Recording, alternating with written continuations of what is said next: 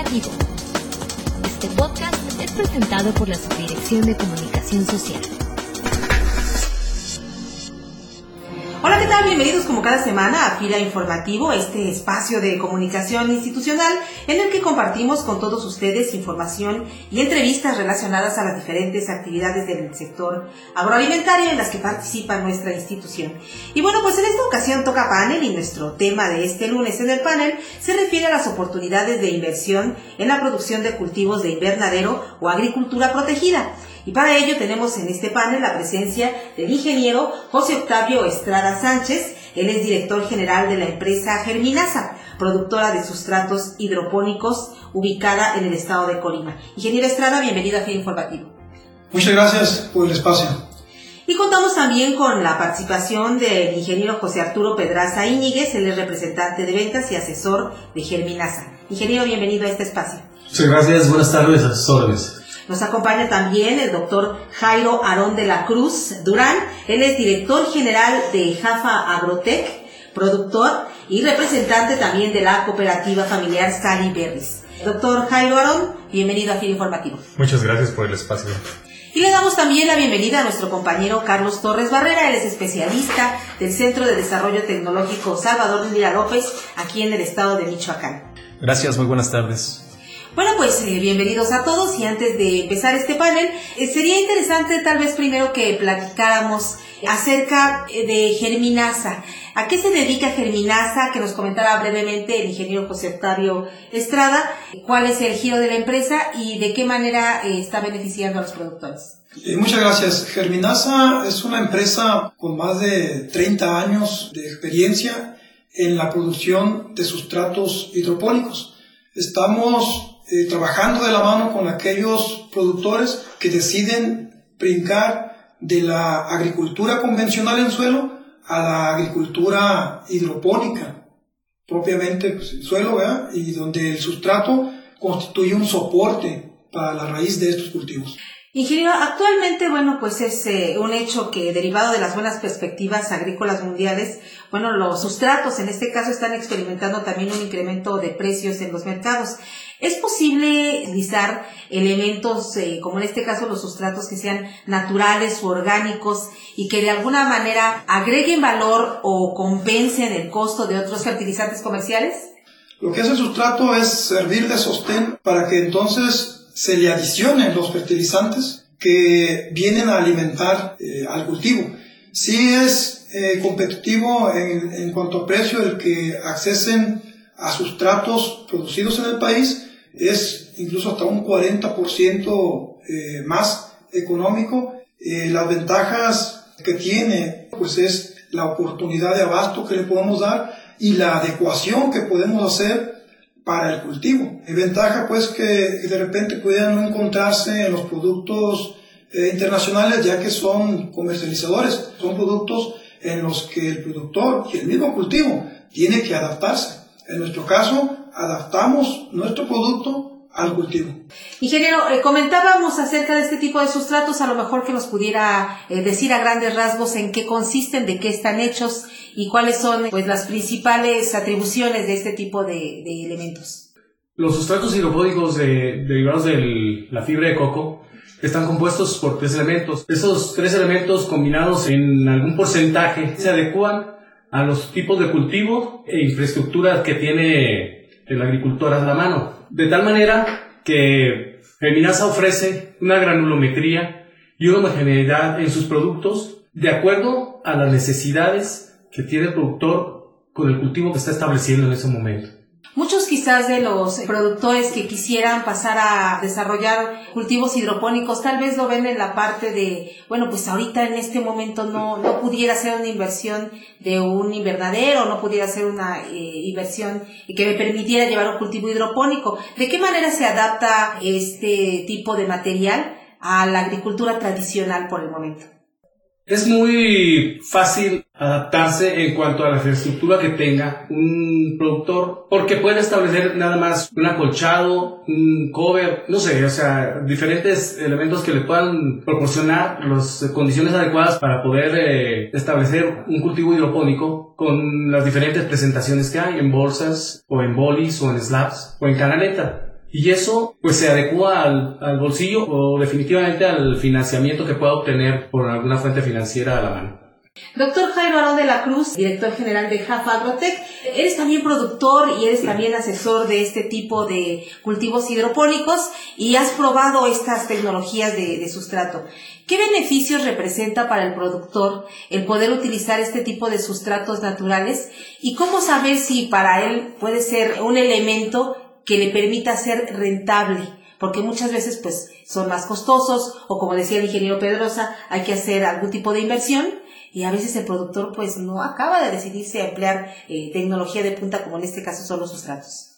Aquí el gran beneficio de este tipo de, de productos es que tiene esos productos a, de manera muy accesible a comparación de los que podemos traer del extranjero. Eh, ellos pueden acceder también de manera rápida a estos productos y ya los beneficios en cuanto a producción es que tiene usted un cultivo mucho más sano en la parte radicular. Entonces tiene ya cultivos libres de patógenos. Entonces, eso le reduce los costos de producción al productor en cuanto a que ocupa mucho menos agroquímicos, o sea, ya, no se preocupa por la sanidad de la raíz, sino ya, ya enfoca su esfuerzo en la sanidad aérea de la planta, ¿no? Y esto pues le permite a él a tener una seguridad que no va a tener pérdidas de planta, y en base a eso pues puede ya tener su programa de cosechas más establecidos y ya e, esto le permite pues tener una producción más estándar, ¿no? Que en cambio si lo tiene en suelo pues va a depender pues de la incidencia de patógenos que le pueden llegar en suelo y pues si está en, si está en campo abierto pues también del clima, ¿no? Lo que le permita. En este caso, ingeniero Carlos Torres, compañero especialista del CDT eh, Lila López, que nos comentaras este tipo de tecnología la hemos venido implementando aquí en el centro. ¿Para qué tipo de cultivos es que funciona mejor? ¿Y de qué manera eh, la podemos popularizar, distribuir o dar a conocer al productor? En el Centro de Desarrollo Salvador Lía López, la demostración tiene como precedente una serie de ejercicios relacionados con la validación de las tecnologías, lo cual nos permite ir generando información relacionada con productividad, con costos de producción, que nos permita transmitirle al productor a través de las visitas guiadas o los eventos demostrativos las bondades que tienen las tecnologías. En este caso, el Centro de Desarrollo trabaja eh, basados en tres criterios fundamentales de sostenibilidad, desde el punto de vista ambiental, desde el punto de vista económico, desde el punto de vista social. Una tecnología muy importante que tenemos en este momento en un proceso de demostración es la recirculación del agua o de la solución nutritiva.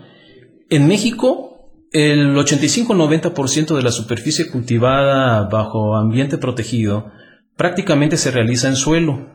Y el suelo hoy en día está presentando problemas para los productores a consecuencia de infestaciones que pueden haber de plagas, como mencionaba el doctor Jairo, o también puede ser por microorganismos patógenos que causan enfermedades en las raíces y que merman la productividad sustancialmente. Una alternativa tecnológica es la transición del suelo hacia los sustratos, porque estos vienen a resolver precisamente ese problema. También existen productores que se enfrentan con la problemática de tener suelos de textura inadecuada, suelos pedregosos, suelos con problemas de contaminación de elementos pesados, y esto nos puede ocasionar que no podamos producir o aprovechar el suelo original. Entonces los sustratos vienen a resolver ese problema, un problema que está relacionado con productividad, uso eficiente del agua, uso eficiente de los fertilizantes y finalmente, pues con rentabilidad también. Que nos pudiera comentar, ingeniero José Octavio Estrada Sánchez, de manera así muy concreta, cuáles serían las ventajas de este tipo de tecnología de sustratos hidropónicos de fibra de coco? Sí, podríamos resumirlas en tres. Una es un producto más sano, otra capacidad que se tiene para reaccionar ante una contingencia. Es decir, se retira la planta que está contaminada con algún problema y ya no invade al resto de la producción. Y la otra es incidir en la productividad, ya que al ser un material que no eh, acapara los minerales, los deja en total disponibilidad para el cultivo. Y si la fertilización eh, es eh, de manera adecuada, pues Se va a hacer una mayor productividad del cultivo que estemos trabajando en sustratos hidropónicos. Por último, doctor, si quisieras eh, comentarnos nada más, eh, ¿para qué tipo de cultivos en tu experiencia está recomendado estos sustratos y cuál vendría siendo el futuro de la agricultura protegida en cuestión de oportunidades de negocio para la agricultura protegida? Eh, este sistema de producción en agricultura protegida se adapta a cualquier tipo de cultivo, más en los que se están aplicando son en los cultivos de alto valor comercial, Por ejemplo, con arándanos, fresas, frambuesas, zarzamoras, jitomates, pimientos, chiles, ya sea chile manzano, habaneros. Y pues lo que estamos viendo es como ya está avanzando la agricultura por contrato, también los productores tienen que asegurar, proveer ese producto del cual ya hicieron un contrato, ¿no? Entonces, cada vez va a ir más enfocado hacia agricultura protegida y hacia un sistemas hidropónicos, ya que esto les permite tener una certeza de la cantidad y calidad de su producto. Cualquier productor quisiera o quiere acceder a agricultura por contrato, porque él ya, ya teniendo un contrato, él ya solamente se va a preocupar por producir en cantidad y calidad.